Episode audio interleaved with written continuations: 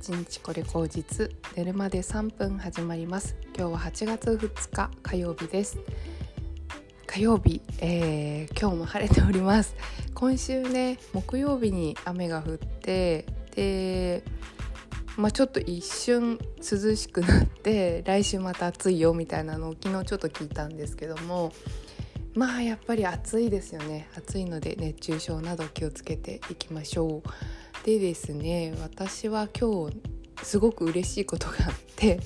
朝ね30分早く、うん、1時間早く起きれました。昨日すっごい疲れててなぜか、うんと、11時前ぐらいには寝たんですよね。いつの間にかもう携帯持ちながら寝てて。でえっ、ー、と1回目起きたの6時で6時に起きてでちょっとお布団の中で携帯見てダラダラして6時半に立ち上がって、えー、朝活までいろいろ準備して今っていう感じなんですけどもいや本当にねすごい30分の効能ってあるなっていうふうに思っていて。いつもより30分早かった行動がっていうことなんですけどもまず一つはあのヨガができたうん、いつもやってるんだけども朝活が終わった後にやってたヨガを、えーと、前倒しすることができたんですね。でそれをやることによってすごい心の余裕ができたしいつもすごい短いターンのヨガが少し長めにできたっていうことがすごい良かったなって思います。あとね朝活の前に部屋がこう整ってるとすごい気分がいいんですよね。うんとだいたいあの朝活の後にヨガをするとこうヨガマットみたいなね代わりのものを敷いてやったりとかするんでそれを敷きっぱなしで朝活をすると部屋のスペースがすごい狭く見えて気持ちがこう整わないっていうのかなそういうのがあるので、えーと、朝活の時点では全てなんかその全部物が中に入っていて整っているっていう状態だとすっごいこうスムーズにこう入ってくるなっていうのをすごく感じます。なので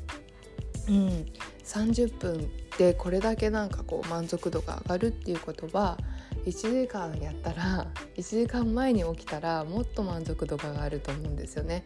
例えば中国語の勉強をするっていうのができたりとかあと朝ごはんの支度をするとかいう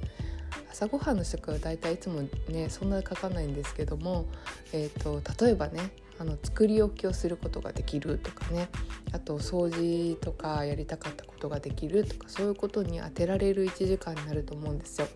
なのでせっかくね 8月に入って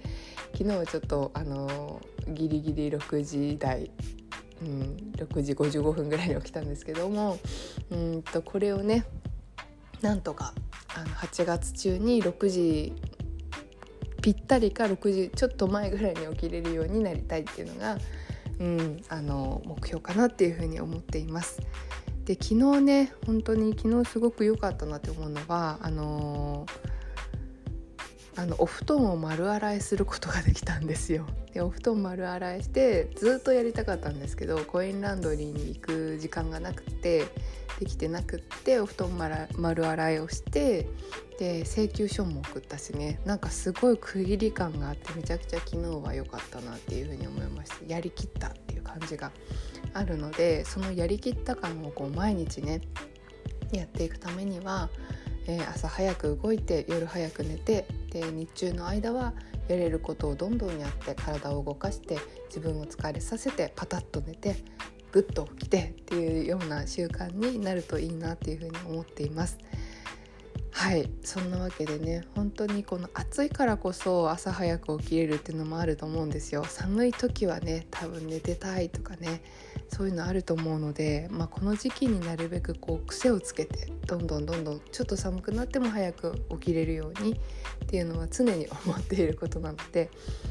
この30分の効能っていうのをねあの日々感じられるように自分の方向性をそっちに向けて多分意図すればそっちの方にやっていけると思うので意図し続けるってことをやりたいなというふうに思います。うん朝活で30分早く起きたらヨガができたし身の回りの整理ができるようになったっていうことで明日目指すは、えー、プラスアルファですね。うんもっと15分早く起きれたなら、えー、中国語のね勉強ができるかもしれないっていうことで明日もちょっと頑張ってみたいと思います。